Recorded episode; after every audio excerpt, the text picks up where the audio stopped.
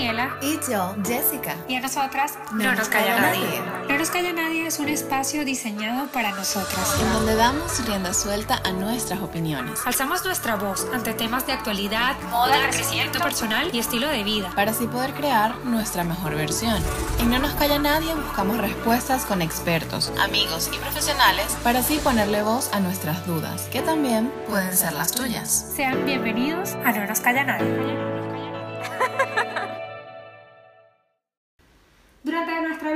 Preparamos para lograr muchas metas.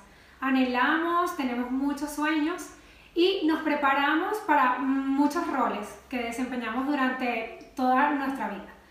Pero hay un rol o una profesión para la cual no estamos preparados. Yo no estoy preparada. y esa profesión es la de ser padres.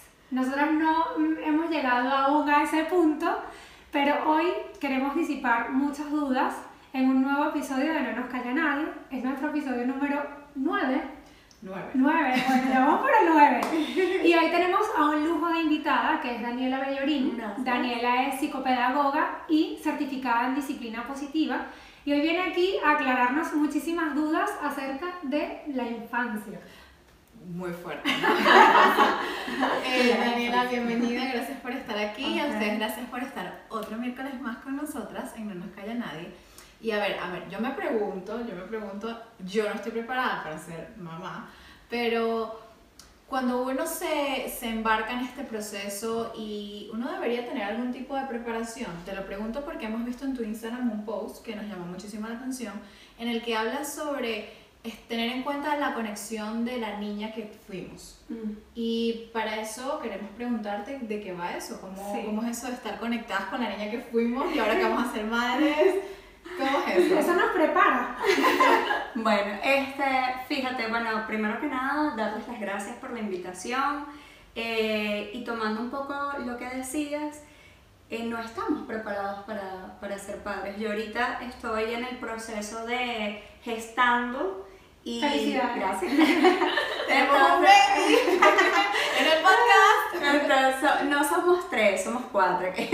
Entonces, fíjate, el tema con, con, la preparación es que no tenemos un curso, no tenemos a lo mejor eh, una formación que te diga para ser padre tienes que hacer tal o cual cosa, sino que más bien eh, desde mi concepción o, o desde mi mirada, un poco es el llamado a que ese proceso de maternaje, ese proceso de gestación y finalmente el proceso de crianza, que es lo que se va a dar cuando tengas el niño, vaya siendo un poco más consciente y va a ser realmente consciente eh, cuando le damos paso o cuando escuchamos a esa niña interior, lo que, lo que ustedes leían cuando estaba en el post.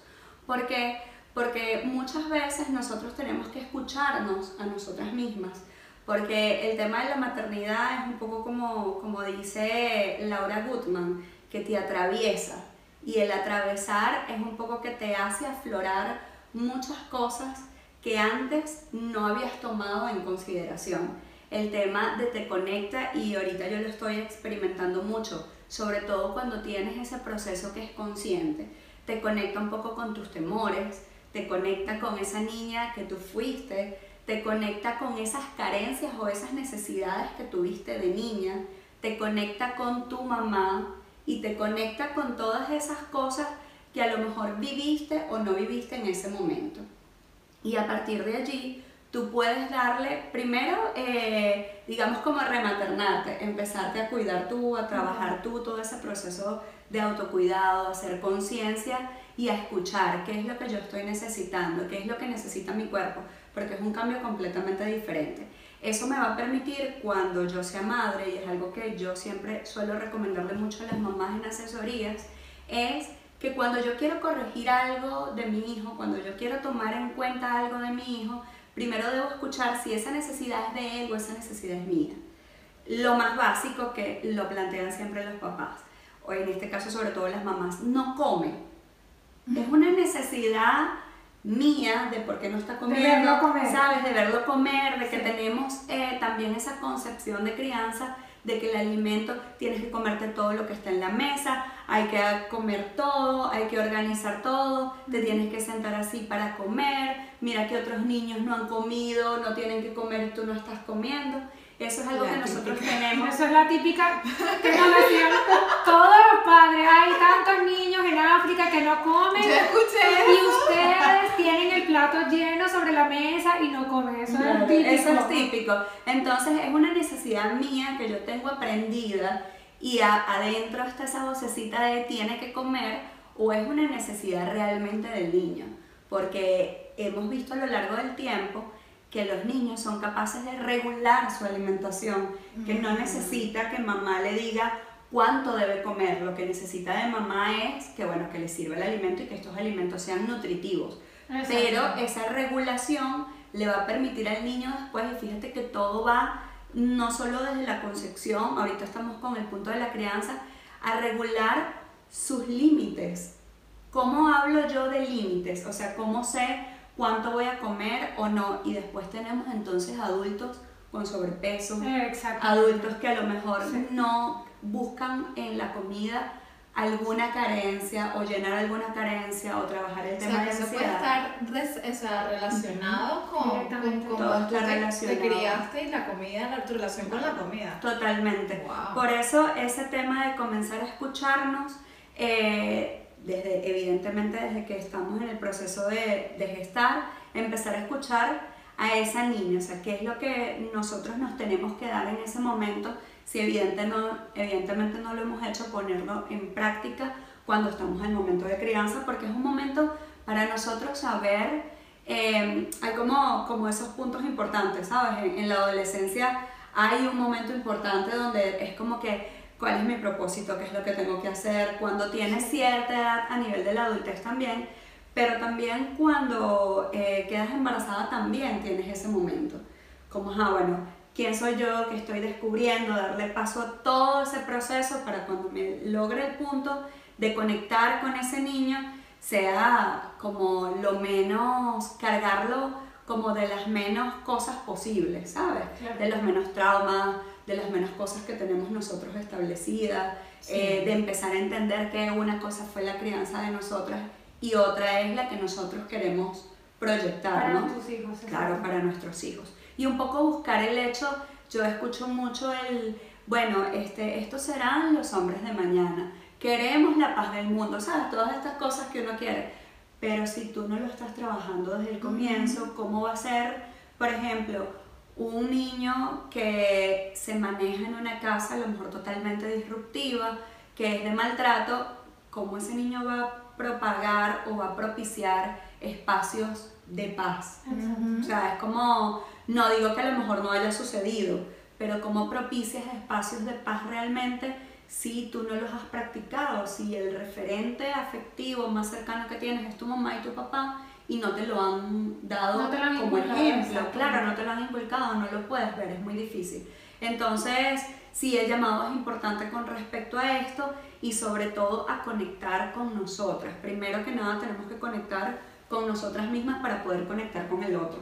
Sirve en la pareja como sirve con, con los niños. Con los no, niños. podemos, no podemos conectar realmente con la otra persona hasta que no conectemos con nosotros mismos porque tanto nuestra pareja como nuestro hijo son espejos y son maestros. Es verdad.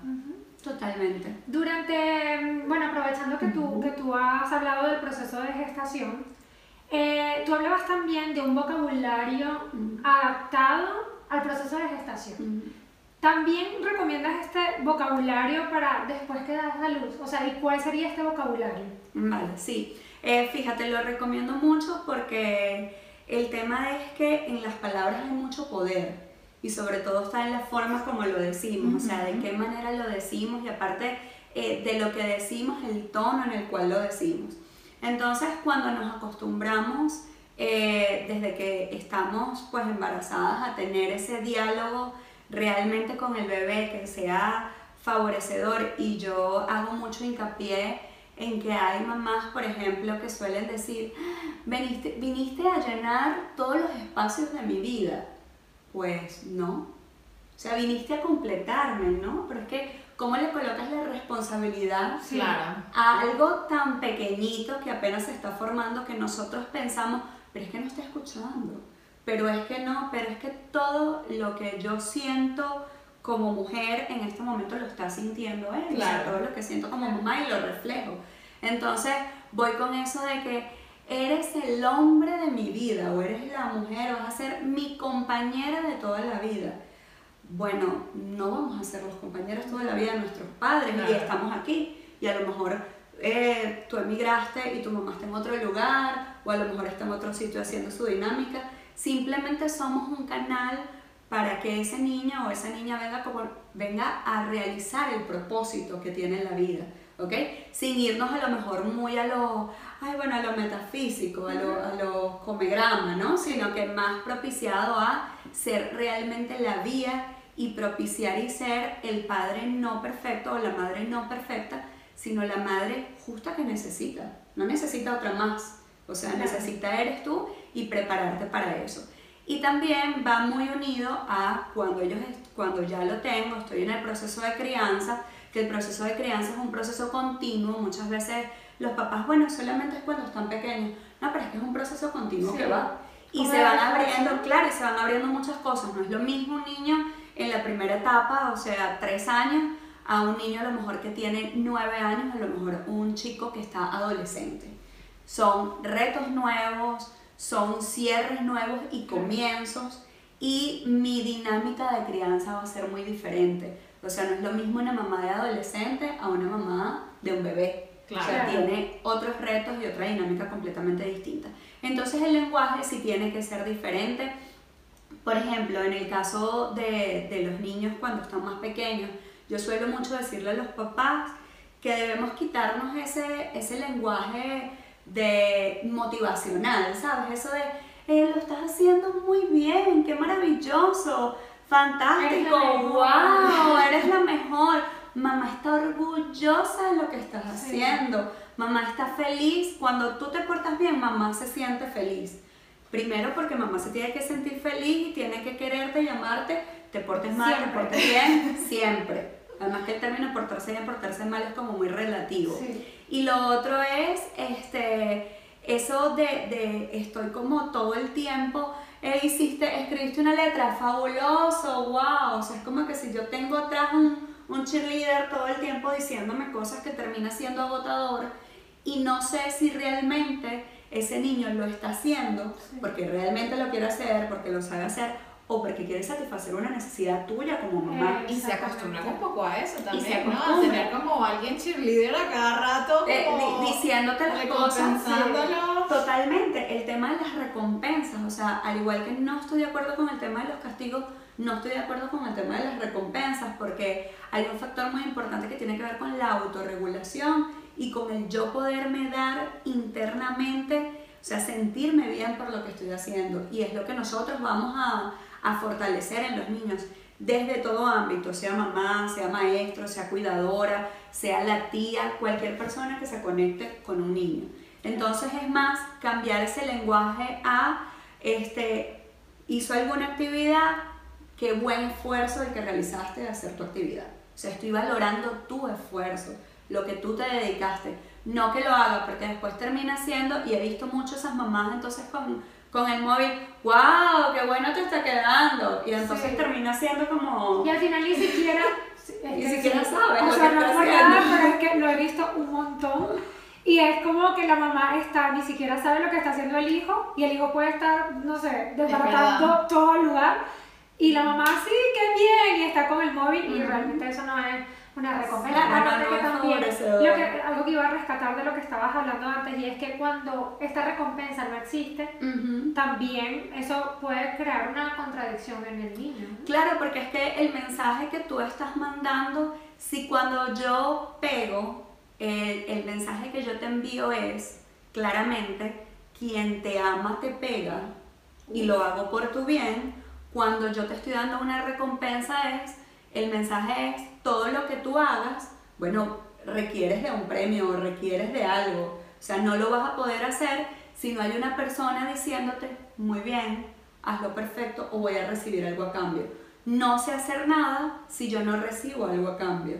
Entonces es importante que cambiemos lo motivacional por el alentar. Una cosa es que cuando yo aliento a mi hijo, este, no sé, va a lo mejor a una clase de piscina y no lo sabe hacer, tranquilo, lo vas a lograr, vamos a valorar tu esfuerzo, sí, seguramente lo vas a hacer bien, pero no pasa nada si no lo haces. Practicas, sigues practicando, trabajamos la constancia y lo vas a volver a hacer. Una cosa es alentar, otra cosa es que yo ponga todas mis expectativas en, o sea, eres el mejor nadador y te amo porque nadas perfecto, o sea, que si no lo hago no me amas. O sea, todo, todo, todo recae en esa actividad o en eso que está haciendo y que va mucho más adentro. Entonces, hay unido con lo que les decía, ahí es donde empiezo a escuchar mis necesidades. O sea, no estoy escuchando realmente lo que yo quiero, estoy escuchando eh, realmente algo, no lo que quiere el niño, sino lo que yo quiero allí. Claro. Estás complaciéndote a ti. Estoy complaciendo. Yo estoy cansada de, escuchar mamás eh, diciéndoles a los niños, eh, cuando te portas bien, te quiero. O sea, mamá se pone triste cuando te portas mal. Ya. Ya, ¿no? y, que es muy relativo ese tema, es muy amplio el tema de portarse mal o portarse bien. Hay que tener muchísimo cuidado, o sea, rescato esto que hay que tener muchísimo cuidado con el lenguaje entonces que, que, que aplica. Y es tan fácil no tener ese cuidado, porque uno también está como muy... A ver, yo me pongo en los zapatos de, de una persona que es madre dice, claro, todo lo que haces lo haces bien, me encanta, te amo, lo que sea, pero que tampoco le estás haciendo bien al, al niño, ¿no? Fíjate, eso que decías a mí, eh, por un post que puse referente a esto, una chica me preguntó, porque yo colocaba la palabra príncipe y princesa. Entonces alguien me preguntó, ¿pero por qué? O sea, no entiendo, entiendo lo demás, pero no entiendo lo de príncipe y princesa. Y fíjate que a mí realmente lo que me hizo clic y que me hizo después, sabes, trabajarlo, investigarlo, fue que una nena con la que yo trabajé en un momento, yo un día le dije, ay, princesa, ella me dijo, pero es que yo no soy una princesa, soy una niña, no soy una princesa. Y fue así como que, es cierto. Es que es verdad. O sea, soy una niña, o sea, ¿cómo me pones? Primero, ¿cómo me pones un cargo que no me corresponde? Que no. Una responsabilidad tan grande. Que no me toca. Y después, ¿qué es lo que nosotros, y era lo que yo le explicaba a la mamá, qué es lo que nosotros tenemos establecido a nivel de concepto social por príncipe o por princesa? O sea, la princesa es aquella damisela en peligro que necesita que alguien venga a rescatarlo que es bella, que es impoluble, que está en un castillo, y la realidad es que eso no es así. O sea, es que hay mucho más de eso, eh, mucho, ese trasfondo, o sea, una princesa como que no me van a tocar, o sea, como que salgo al mundo, ¿no? Y hay una realidad con la que ellos se tienen que encontrar, que nadie está diciendo que, que vamos a ser totalmente crudos, pero a lo mejor hay muchos, em, muchas palabras amorosas que podemos conectar. A mí la palabra amorosa que más me conecta es hijo o hija. Me encanta. O sea, me parece que le estoy dando el orden correspondiente, le estoy dando el rol y algo, eh, un ejercicio que yo suelo hacer mucho es que le digo siempre que él o ella es pequeño. O sea, que en mi caso yo soy la responsable, soy la adulta, que no tiene por qué preocuparse por nada, porque siempre es como, ay, va a venirte, es como una compañerita que te va, que te va a acompañar siempre, una amiga que te va a acompañar siempre, una mejor amiga, eh, en lo que yo estoy totalmente en contra, ¿no? El tema de eh, no somos los mejores amigos de nuestros hijos, y algo que yo siempre le digo a los papás, es una locura. Sí. o sea, que yo creo que esas madres que intentan ser las mejores amigas de sus hijas, creo que en ese momento es un poco difícil como que poner ciertos límites. No, no sabes, claro, además que desde la visión de mamá te permite poder eh, avisorar y poder anticipar de ciertas cosas, pero desde la misión o desde la visión de amiga no te permite llegar. Bueno, en nuestro capítulo anterior estuvimos hablando con Psicoencuentro Carepuche sobre eh, cuando tenemos que emigrar. Y me llama muchísimo la atención entender ¿Cómo es este proceso para los niños? O sea, porque si para ya nosotros es súper fuerte, ¿cómo es el proceso para los niños? Mira, fíjate, este, es algo que, que sí me comentan mucho los papás, sobre todo los que están en procesos de emigrar, y yo eh, siempre voy al punto como de partida, ¿no? Primero, cómo debe ser ese trabajo previo a emigrar, cómo debe ser ese trabajo cuando emigro y después cómo yo voy canalizando, cómo yo voy trabajando todo el proceso de la adaptación. Entonces, este es un proceso bastante complejo, sobre todo para niños que son un poco más grandes, porque a lo mejor niños tan chiquitos pues no entienden a lo mejor ese, ese cambio completo, pero sí es un proceso bastante complejo, el cual hay que acompañar, hay que acompañar este, no solo desde el explicar lo que me voy a encontrar, sino el acompañar desde conectar con esa emoción y con ese duelo, porque el tema de emigrar es un duelo, con ese cierre que está haciendo el niño. Siempre suelo eh, recomendarle a los papás al, desde irse que ellos hagan ese proceso juntos, que el niño sea el que intervenga en ese cambio, que pueda conectar y despedirse de los juguetes. Y a veces parece tonto, pero el tema de los juguetes es que es algo del niño, es su manera de conectarse. Entonces siempre me gusta que ellos suelen hacer como una especie de ritual en el cual cuáles juguetes me voy a llevar, de cuáles me voy a despedir, cuáles voy a dejar a lo, a lo mejor amiguitos o primitos que quiero, eh, que puedan hacer, si están un poco más grandes, una despedida con los amigos, que hagan un cierre y que al momento de llegar puedan establecer, porque muchas veces se quedan los abuelitos en el otro país, entonces puedan establecer unos días de encuentro para hablar con, por videollamadas que sean regulares con estas personas o con esos abuelitos. Igual, eh, algo muy importante es que los papás vengan abiertos eh, al hecho de vamos a encontrarnos con cosas nuevas y va a ser un proceso que nos va a mover emocionalmente. Porque sí me encuentro mucho, claro, esto es un tema también porque hay que llegar y comenzar a trabajar, ¿no? Sí, ya. Entonces, es un tema que a veces el hecho de que tengo que llegar y comenzar a trabajar es necesito ubicar un colegio para el niño ya. O sea, importante. Entonces no me da tiempo de a lo mejor que el niño pues conozca un poco la ciudad, que el niño se relacione a lo mejor con otros chicos. Siempre doy la recomendación, bueno, vamos a llevarlo a plazas, vamos a llevarlo a espacios donde puedan estar con sus pares y él comienza a escuchar algunas palabras, el tono, que, que es importante.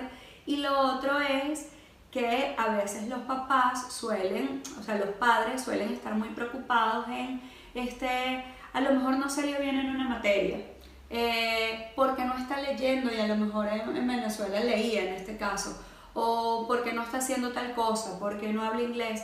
Y yo siempre le digo, bien sea inglés a lo mejor, por lo menos acá es importante, porque en los colegios ves inglés, este, siempre les digo que antes de la escolarización siempre es importante la conexión. Mm. Entonces, si bien es cierto que necesita ir al colegio, que bueno, no vamos a dejar que a lo mejor le vaya mal todo, todo ese proceso, pero que lo importante no es el trabajo académico, lo importante es que él pueda adaptarse, que él pueda conectar con sus pares, que él pueda trabajar todo lo que es el proceso de socialización, que es tan importante y que él pueda adaptarse a las nuevas cosas. ¿Por qué? Porque al igual que los adultos, que para nosotros es un proceso complejo, y bueno, me imagino que lo, lo conversaron con Karen, este es un proceso complejo que se están adaptando, nos estamos adaptando a nuevas cosas, para ellos también. Y el, el tema de conectar con papá y con mamá permite que los padres puedan poner en palabras y validar esas emociones que tienen por ejemplo, yo no puedo eh, decirle a mi hijo que tranquilo, todo va a estar bien, vas a conseguir amigos, no estés triste, si yo me estoy sintiendo triste, claro. pero no se lo estoy manifestando a él. Entonces es un buen ejercicio que nosotros como adultos podamos sentarnos con nuestros hijos y decirle, mira, yo hoy extraño a la abuela y me siento triste yo, claro, que nos que abramos. entiendan también y se identifiquen con tu Porque a veces eso, tal cual, y a veces les dan como temor, no, para no preocuparlo, ¿no? Pero es que eso te permite poder sentarte con él y que él te diga, sí, mamá, yo también, yo extraño a mi abuelita, extraño a mis amigos del colegio. En lugar de ocultarles todo o hacerte la perfecta, me estoy perfecta, me encanta todo, estoy bien en este, en este nuevo país y en realidad no lo estás. Claro, y que no estoy Y los niños yo creo que sienten eso. Sí, totalmente. Y además que ellos son muy buenos observadores y son muy buenos lectores. Lo que les cuesta es después poner ellos en palabra eso porque no lo saben realmente, porque no sé cómo hacerlo.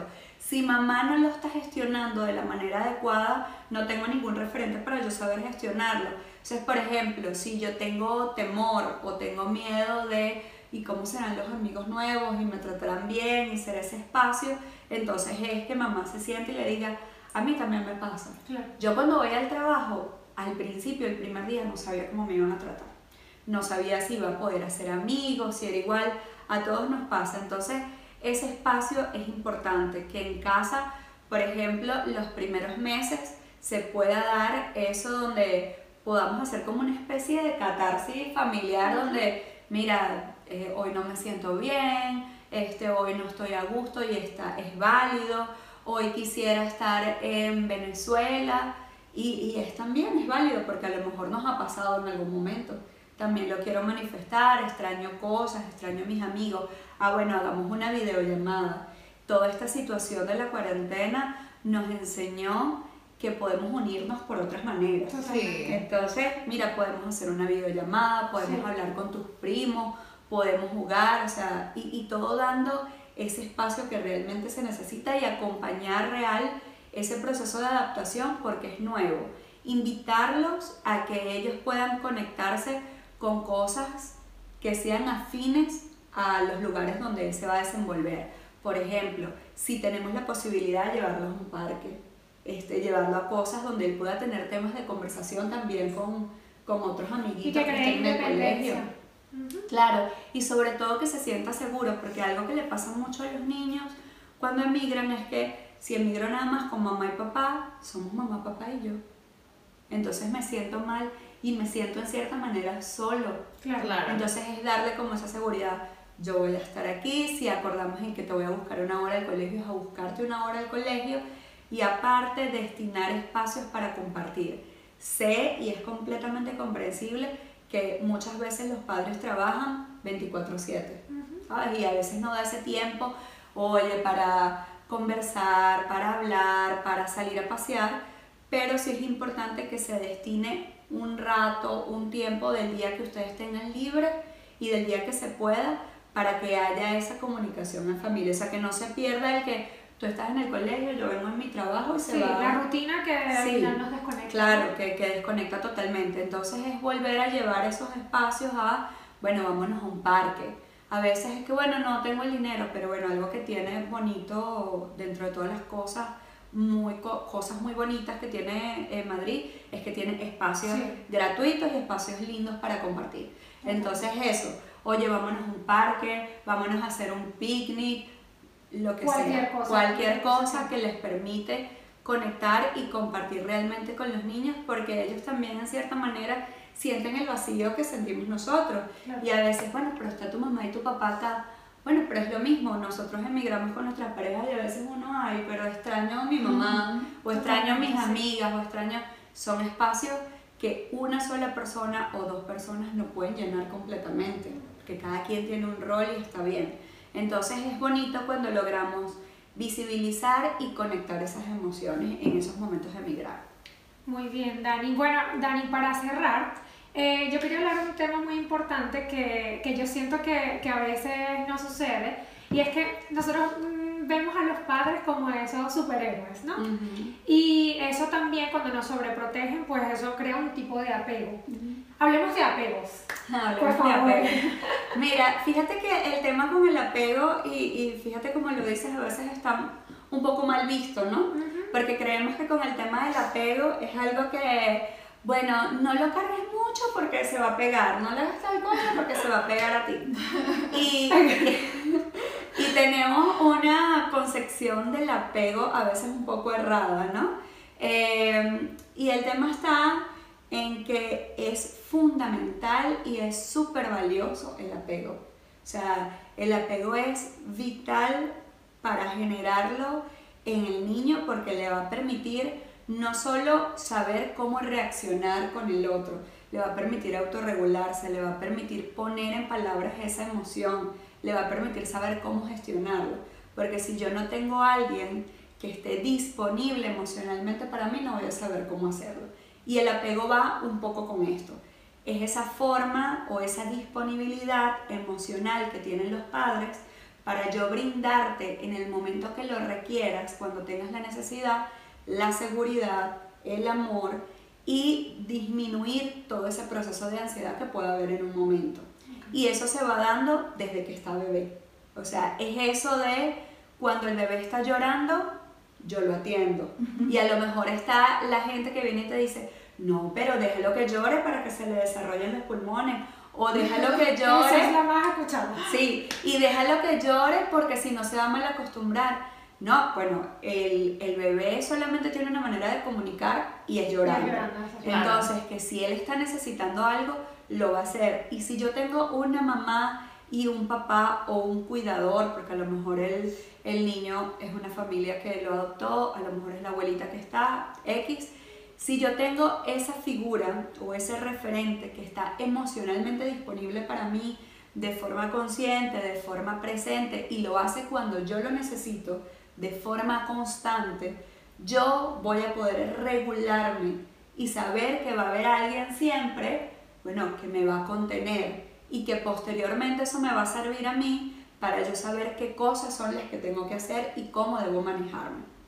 Entonces es fundamental que los papás se conecten eh, realmente con los niños de esta manera y no sentirle ese temor al apego, sino más bien entender que si yo realmente le doy un tiempo de calidad a mi hijo, y ahí voy a veces, por ejemplo, con mamás y papás, que estoy jugando con él, pero estoy con el móvil. Vamos a ver una película y estoy con el móvil. Eso no es un tiempo de, de calidad, Eso es otra cosa distinta. Eso es no estar en conexión con él y no hay un apego real. Entonces, ¿qué pasa? Bueno, yo voy a estar 20 minutos con él, pero 20 minutos donde no estoy con el móvil, no estoy pendiente de otra cosa, estoy conectada. A partir de allí, yo estoy trabajando esos puntos de apego. El, la primera conexión de apego evidentemente es la lactancia, pero entonces vendría como que, bueno, y si yo no doy de mamar a mi hijo, no importa, pero le da, lo alimentas. Esa es tu primera conexión. Exactamente, que no tiene que ser físicamente no, Porque cada quien, eh, eso es una decisión muy personal. Claro. Entonces, pero sí el momento de la alimentación es un momento donde yo me conecto, porque es el momento que me conecta con mamá, o sea, es el, el más básico, el más primitivo. Y con papá también, ¿no? Claro, y con papá, también si está allí en ese proceso. Pero entonces ahí voy como haciendo mis pasos de conexión y después tenemos el tema del juego. Bueno, esa es mi manera de conectarme con mamá y papá. Y ese es el lenguaje que yo tengo. Este, hace días yo hablaba un poco acerca de los tipos de apego, ¿no?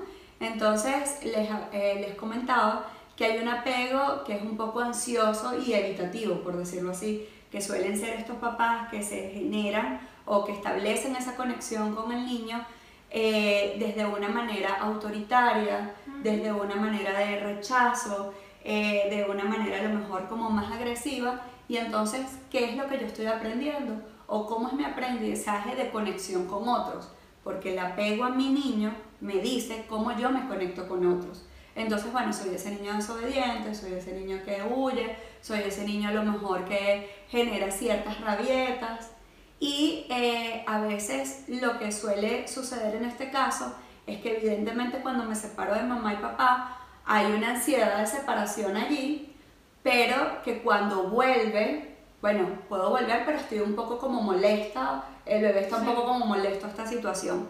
Y hay otro apego que es el que es un poco ambivalente, que a mí los dos me preocupan, pero me preocupa un poco más este, porque es ese papá que estoy hoy, pero no estoy mañana emocionalmente. Entonces, te brindo ciertas cosas, pero estabilidad, pero ratos. Entonces, te quiero, pero, pero no, o sea, te quiero, pero a lo mejor con alguna condición. Entonces, suelen ser estos niños que, a pesar de que vuelva otra vez el papá o la mamá a ese encuentro, pues estoy como que, que se me molesto porque quiero estar contigo, pero no quiero estar contigo. Entonces, es como bastante complejo y suelen ser estos niños, bueno, como más retraídos este, más aislados de la dinámica.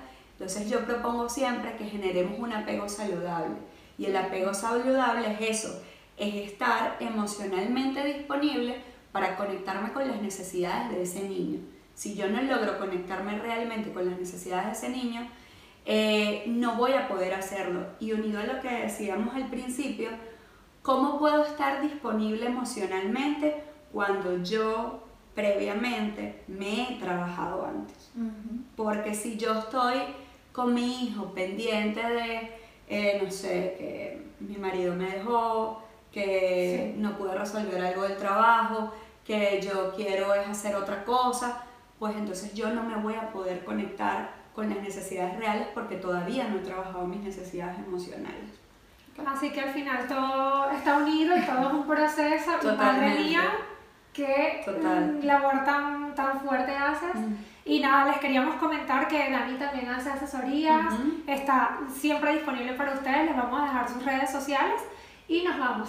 Nos vamos, pero una preguntita. ¿Estás lista para ser mamá? Por aquí no.